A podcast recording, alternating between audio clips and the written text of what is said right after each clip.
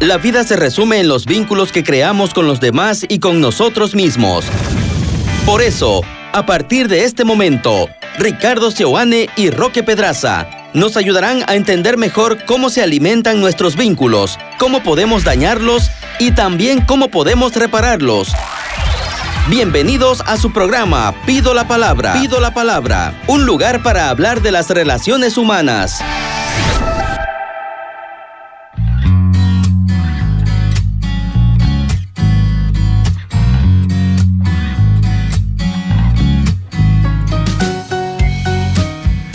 Muy buenos días, queridos hermanos. Sean ustedes bienvenidos a su programa Pido la palabra. Ricardo Sebane, quien les habla, eh, junto a mi amigo Roque Pedraza, le damos la bienvenida y desde aquí de la cabina de la radio le mandamos un fuerte abrazo donde quiera que usted se encuentre. Reciba la gracia, el amor del Señor ahí en su corazón, en su vida. Sienta que Dios nunca lo abandona, sino al contrario, en cada paso que usted da, está Él también ahí. Así que, bienvenidos. ¿Qué tal, Roque? Buen día. Hola, Ricky. Muy buenos días a todas las personas que a esta hora de la mañana nos acompañan, como todos los jueves, desde sus rutinas, desde sus trabajos, desde sus dormitorios, desde sus casas, donde sea que ustedes se encuentren, desde su taller, desde el transporte público. Es eh, siempre una oportunidad. Cualquier situación es una oportunidad para crecer. Cualquier situación es una oportunidad para aprender y cualquier situación es una oportunidad para ser mejor. Así es. Hoy tenemos un tema. eh, hace, hace, un- hace unos meses hablamos, hicimos una serie de autoestima. Sí. ¿No? ¿Te acordás? Sí. Que tenían que ver con esta. mm, aprender a, a tener esta mirada compasiva con uno mismo, aprender a, a lidiar con la voz crítica, la interna, la externa, ¿no? Y algunas prácticas útiles para sentirnos mejor con nosotros mismos, ¿no? Sí. Bueno, hoy el tema, ah, digamos, no está directamente relacionado con la autoestima, pero más o menos. Porque vamos a hablar sobre elementos esenciales para sostener o desarrollar salud mental en varones. Es, es- es todo un tema. Vamos a esto. hablar de varones en medio del Día de la Madre, ¿está bien o no? Sí, claro, por supuesto. Está muy bien. Todavía no en medio, ¿no? No, no, no el Día de la Madre, el mes de la Madre. Sí, sí. Bueno, ya, ya hay agasajos, ¿no? Vos sabés que Ya todo está el mes, los sí. agasajos y demás. El Día del Padre es ese día y un día después a lo mucho. Este, pero el Día de la Madre, digamos que tiene una, una preponderancia importante dentro de, de lo, de lo que concierne a, a nuestra sociedad, ¿no? Sin embargo, hoy vamos a hablar de, de- de esto que muchas veces se lo tipifica como, como algo de lo que no se debe hablar o algo de lo que no se habla, ¿no? Muchas personas, por ejemplo, he visto que se quejan, no, no, mi esposo no quiere, no, él es reacio, él dice que para él no son estas cosas, él no suele hablar de lo que siente, no suele hablar sobre lo que le pasa, no suele hablar de lo que le preocupa. Y claro, las mujeres alrededor de, este, de estos varones quizás no saben muy bien qué es lo que les pasa, ¿no? Cómo entenderlos mejor, cómo apoyarlos mejor, cómo apoyar a alguien que no habla tanto de lo que le pasa, ¿no? Cómo en nuestro lugar de varón poder hacer para que eso se, se pueda trabajar y se pueda elaborar mejor. O sea, son situaciones que creo que vale la pena conversar sobre salud mental en los varones. Vamos a ver un poco algunas, algunas implicancias, algunos consejos, algunos tips para poder gozar de una buena salud mental siendo varones o para poder acompañar a los varones que viven cerca nuestro a que puedan gozar de una mejor salud mental. Además es importante decir que en general esto que llamamos nuevo orden mundial o, o- o la- o el tema de la batalla cultural, esto de la nueva izquierda, todo esto que viene con, con muchas ideologías dañinas en general para la familia, también atacan la masculinidad. ¿no? Claro. Si, eh, digamos, eh, Y la feminidad también. Sí, pero la feminidad de una manera mucho más sutil, ¿no? Eh, mientras que la masculinidad es atacada eh, de una manera más directa, de, de pronto. Y esto, o sea, lo vemos en los efectos, ¿no? Claro, de pronto, de pronto el varón se siente culpable por ser varón. más o menos. Pero además, eh, eh, pues bueno, resulta que, que no sé, ¿no? Hay muchísimos, por decir, ¿no? Por, por nombrar alguna cosa, ¿no? Hace, hace, creo que hace unos dos años se nombró como el personaje más, el varón más hermoso, más sexy, algo así, del mundo a uno de estos coreanos cantantes. No me acuerdo Sí, cómo se llama. sí, sí, sí. Perdón. Pero él y todo su elenco, y muchos artistas en general también, ah, pues bueno, digamos que promueven una visión masculina afeminada. Sí. ¿no?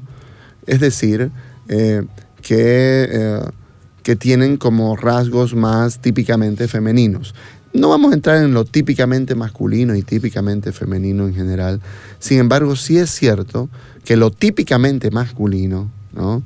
Eh, el hecho, por ejemplo, de, qué sé yo, ¿no?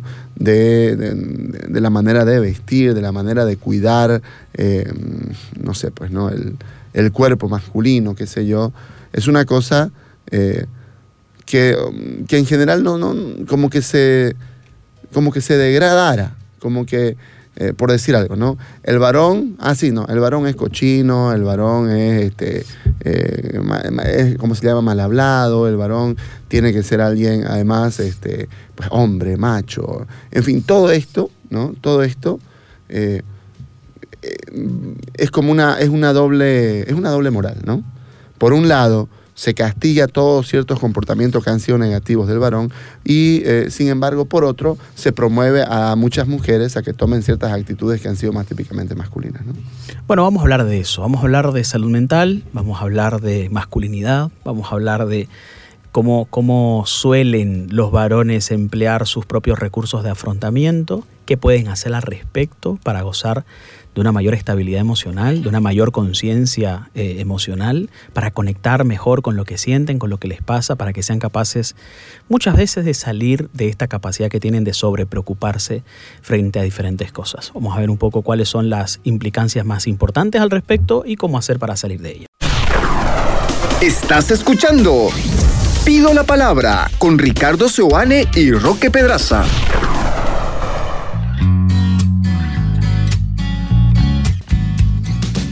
Hoy traemos un tema bastante interesante porque vamos a hablar sobre salud mental en varones.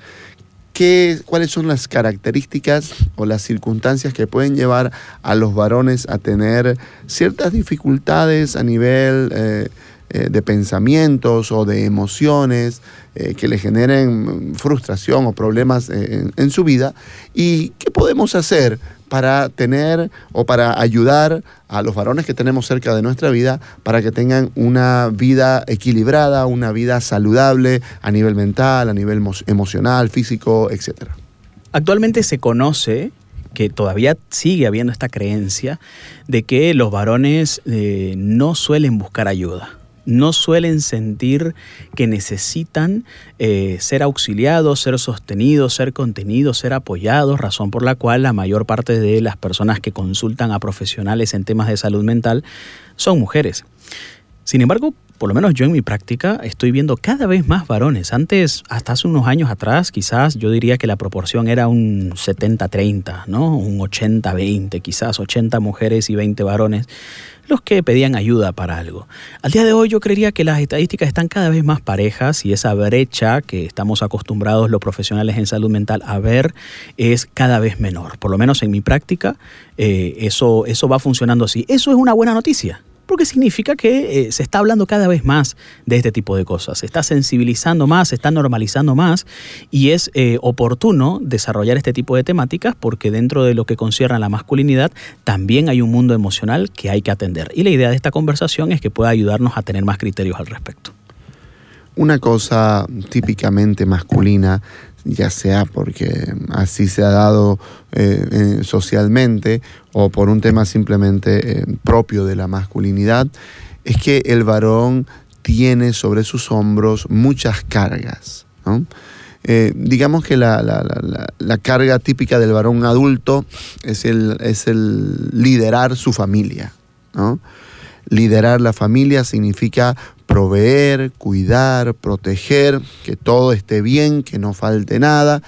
Y, si bien obviamente la mayoría de varones eh, lo, puede hacer con gusto, sin embargo, siempre que hablemos de liderazgo, una pregunta importante es quién, ¿quién cuida al líder, ¿no? ¿Quién lidera al líder, si queremos decirlo así, ¿no? Y a veces es posible que en algunas familias las necesidades de ese varón no sean, digamos, tan escuchadas ni tan atendidas, porque más bien es él el que tiene que atender las necesidades eh, de, de su familia, razón por la cual muchas veces frente a esa carga y ese peso es posible que el varón tenga como pequeñas huidas. Una huida típica es, por ejemplo, quedarse más tiempo en el trabajo del debido. Podría irse a las 6 de la tarde como la mayoría, pero se queda un par de horas más porque siente que volver a casa es volver a sentir ese peso eh, sobre sus hombros, eh, esa, esa responsabilidad que él tiene que asumir.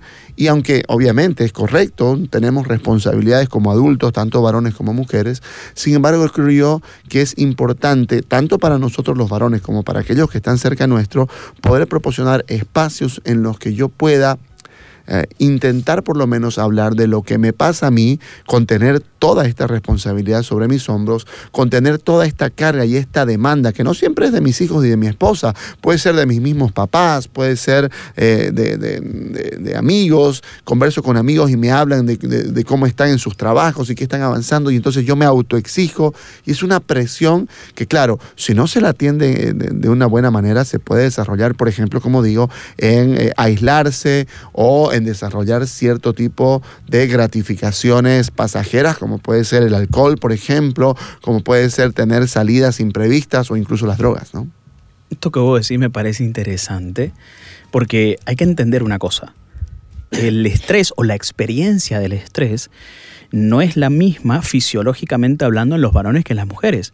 Hay investigaciones, por ejemplo, una de ellas eh, muchas de ellas protagonizadas por John Gottman en su Laboratorio del Amor tan famoso, que él identificaba que en una discusión de pareja, por ejemplo, el varón se suele estresar más lento, pero también se suele desestresar más lento.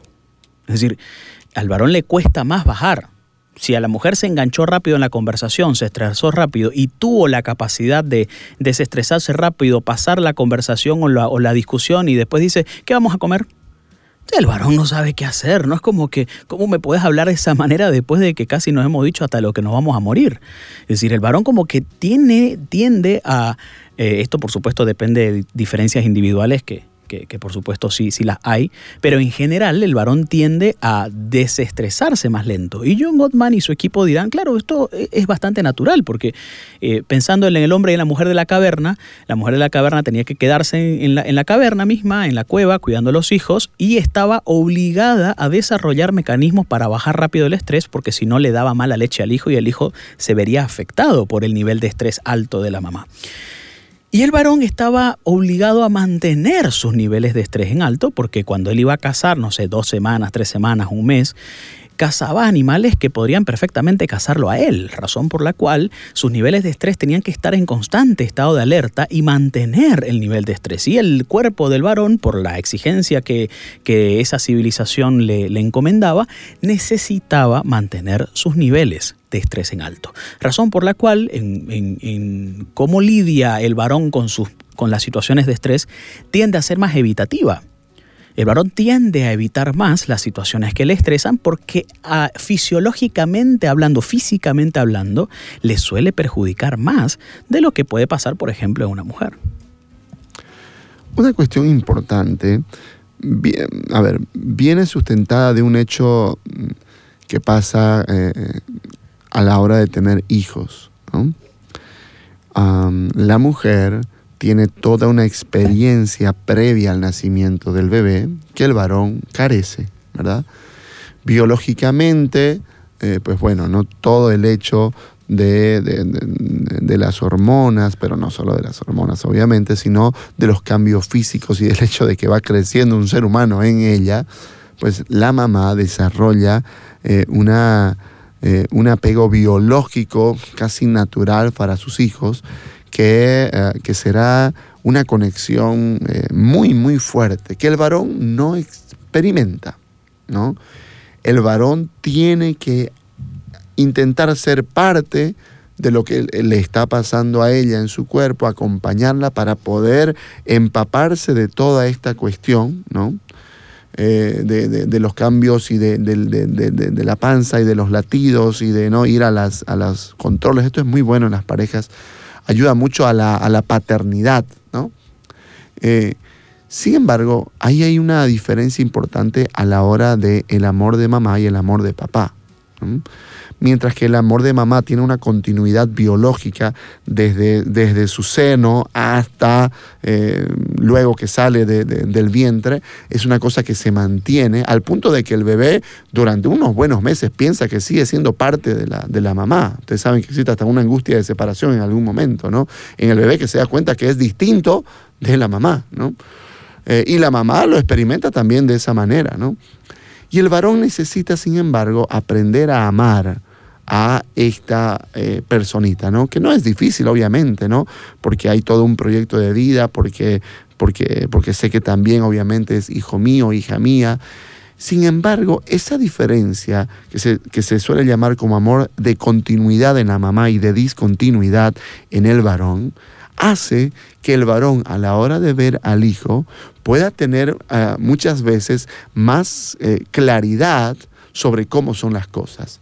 Mientras que en la mujer el amor de mamá es tan inmenso y tan grande que casi casi elimina los defectos del hijo o los perfectamente los disculpa y, entonces está ahí, el varón podría tener como más claridad, por ejemplo, de decirle a un hijo adolescente, eh, pues mira hijo, yo sé que vos tenés muchas ganas de hacer eso, pero yo creo que es posible que esa carrera profesional no se, no se adapte mucho a vos, a, tus intereses, a tus capacidades.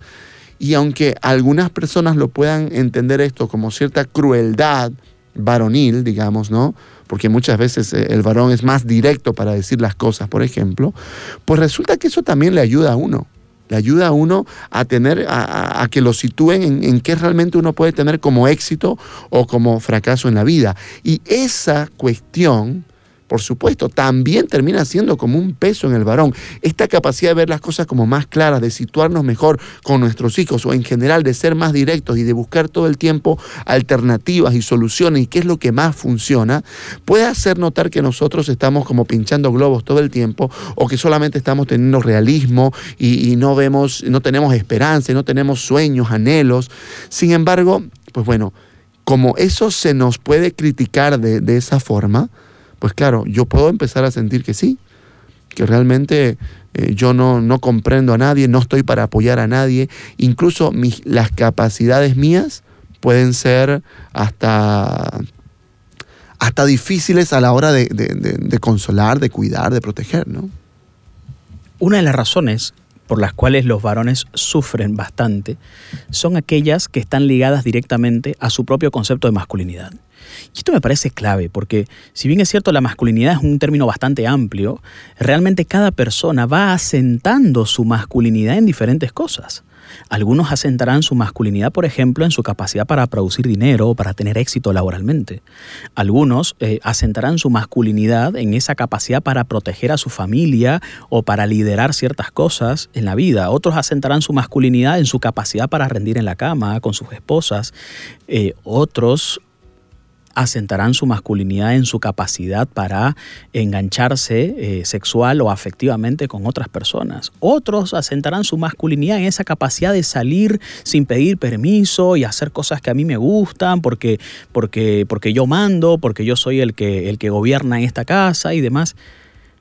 Cuando las reglas del juego cambian, cuando alguna de esas cosas se caen, cuando algo de eso no funciona igual, el varón experimenta una angustia muy fuerte, muy importante, que muchas veces no sabe muy bien de dónde viene.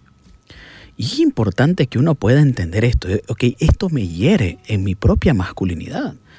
Por ejemplo, de un tiempo a esta parte, mi esposa empezó a ganar más dinero que yo. Y yo empecé a sentir que necesitaba recuperar ese poder. Y a veces la trataba mal.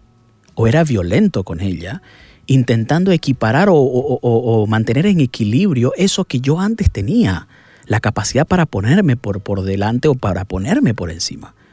Y eso muchas veces uno no logra traducir bien. Pero en el fondo, en el fondo está esa frustración de me siento menos, me siento disminuido, me siento desvalorizado. Y esas cosas que me hacen sentir disminuido y desvalorizado muchas veces tienen que ver con mi propio concepto de masculinidad. La invitación es ampliar tu concepto de masculinidad. Es muy probable que estés segmentando a, una cosa tan pequeña, tan efímera, tan, tan volátil, tu propia vida y tu propia masculinidad. Tu concepto de masculinidad es mucho más amplio, tienes que ver más alto y más allá y más amplio de lo que estás viendo. ¿Dónde asentas tu masculinidad? Si la asentas en un solo lugar, que puede ser muy frágil, muy volátil, muy cambiante, probablemente le estés dando el poder, un poder bastante grande a eso que puede estar, pero que mañana no. Muchos hemos escuchado desde niños probablemente, ya parece los hombres no lloran, por ejemplo, ¿no? O tiene que ser macho, ya, ¿no? ¿Cómo va a estar llorando? Parece mujer. Todo este tipo de cuestiones ah, ligadas con, obviamente, un estereotipo, yo creo que ha perjudicado bastante a muchas generaciones de varones y los ha conectado o desconectado con sus propias emociones. Entonces hay muchos varones que no tienen la capacidad de transmitir cariño, de transmitir amor, de decir palabras afectivas, ¿no? De decir te amo, te quiero. Más aún si está frente a otro varón que es su hijo, por ejemplo, ¿no? Entonces, muchos varones han tenido la falta de otro varón que le diga te amo, ¿no? Eh, y muchos varones han tenido la incapacidad de decirle te amo a sus hijos, varones, mujeres en general. Y este, este problema de callar lo que siento, de callar lo que realmente yo, yo siento, el amor que tengo para dar, eh, termina siendo muchas veces muy frustrante. Y emocionalmente, eh, pues puede ser también desgastante para aquellos que están cerca de alguien así. Entonces, eh, si, es bien, si bien es posible que esto sea una cadena, es decir, que mis padres o mi papá pues no fue afectivo conmigo y entonces yo no voy a ser afectivo con mi hijo, digamos, eh, porque es difícil poder decir lo que no me dijeron y dar lo que no me dieron. Sin embargo, es imposible, eh, perdón, es, importante decir que no es imposible. ¿no? Usted puede eh, buscar ayuda, buscar, incluso, aquí algo es muy importante porque todos tenemos la posibilidad de acercarnos a Dios y Dios tiene un nombre, Dios es Padre. Cuando uno se relaciona con la paternidad de Dios y escucha a un padre decirte te amo, esto puede ser muy sanador para muchos varones también y ayudarnos a los varones luego a poder también decir te amo, a cuidar, a proteger, a mostrar afecto y cariño a nuestros propios seres queridos. ¿no? Llegando un poco a la parte final de esta conversación, podemos decir que un papel importante en el caso de los varones lo juega el tema de la adrenalina, la impulsividad y lo que vamos haciendo evitando aquello. Me explico. Todo el mundo conoce la estadística o por lo menos cierta, cierta idea estadística al respecto de los suicidios, por ejemplo. Se sabe de que las mujeres tienden a tener conducta suicida en mayor proporción en comparación con los varones sin embargo, quienes logran consumar con mayor frecuencia estos suicidios son varones. Y uno dirá, ah, es que el varón es más decidido, ¿no? Y creo que va mucho más allá de eso. Creo que va mucho más allá de eso.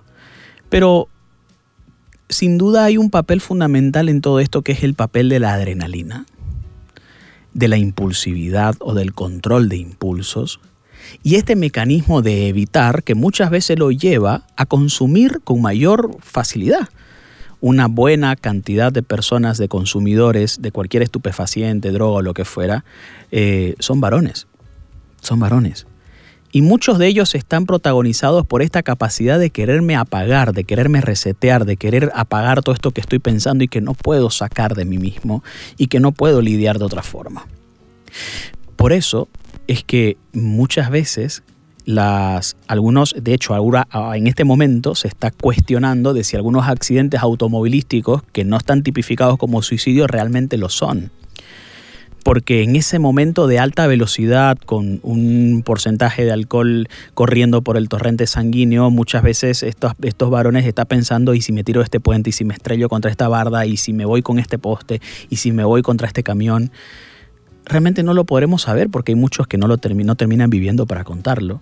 pero es una realidad que hay que entender y que hay que buscar. Eh, el varón se, se predispone a conductas de mayor riesgo. Pero muchas veces detrás de esas conductas de mayor riesgo, como correr a alta velocidad, como tomar y conducir, o como muchas de, por ejemplo, se sabe que la infidelidad crónica, esto de consumir todo el tiempo eh, servicios sexuales, eh, está relacionado un poco con este con esta adrenalina que fluye sobre el torrente por el torrente sanguíneo del varón, lo predispone más a este tipo de conductas. Y el varón ahí tiene que detener y decir, ok, ¿por qué estoy haciendo esto? ¿Qué es lo que me está pasando al respecto? ¿Realmente esta es la vida que yo quiero? ¿No estaré evadiendo algo que debo enfrentar? ¿No estaré eh, callando una conversación que debo tener? ¿No estaré evitando una situación que debo encarar? Porque si nuestra idea es debo encarar, debo afrontar, seguramente la evitación no va a ser la mayor de las consejeras en ese tipo de situaciones. Finalmente, para ir cerrando un poco entonces la idea, hemos dicho que el varón sufre por muchas razones. Una de ellas tiene que ver con las cargas y las presiones, otra de ellas tiene que ver con el concepto de la masculinidad que porta, otra de ellas tiene que ver con su capacidad de evitar los conflictos y de intentar eh, callar todo lo que le preocupa y no compartir todo lo que le pasa. Es importante hablar de estas cosas, es importante visibilizar, pero también es importante entender que hay un trabajo por hacer. Conecte con sus emociones, sea capaz de hablar sobre aquello que le pasa y a pesar de que su esposa o la persona que tiene cerca, una mujer que tiene cerca, quizás no sepa de lo que usted le vaya a hablar, no importa, háblelo. Me preocupa esto, la empresa las cosas no están bien, eh, eh, me está pasando que no me está, me, está faltando liquidez para resolver esta, esta u otra deuda. Y no tenés que esperar a que la persona te dé el consejo de la vida para resolverlo. Quizás necesitas expresarlo y al expresarlo vas entendiendo que esa situación va a ser cada vez mejor. Cuando todos estos pensamientos que tenés en tu mente los vas ordenando y los vas contando y vas confiando, empezás a trabajar las cosas de una forma diferente y empezás a evitar cada vez menos, empezás a conectarte mejor con lo que, le pasa, con, lo que a vos te pasa como varón y lo que empezás a hacer es eh, que empezás a trabajar y a manejar las cosas de una manera distinta. Es importante hablar de salud mental masculina, es importante visibilizar estas cosas, pero también es importante eh, valorizar y entender que hay un trabajo detrás por hacer y que hay toda una forma de entender cómo es que nos estresamos, cómo es que nos desestresamos y qué hacemos para que estas situaciones, en lugar de evitarlas, las podamos cada vez más enfrentar eh, despedirnos y agradecerles pues, por, por toda la predisposición que han tenido de acompañarnos en este espacio. Bendiciones. Escuchaste Pido la Palabra con Ricardo Seoane y Roque Pedraza por 93.7 FM.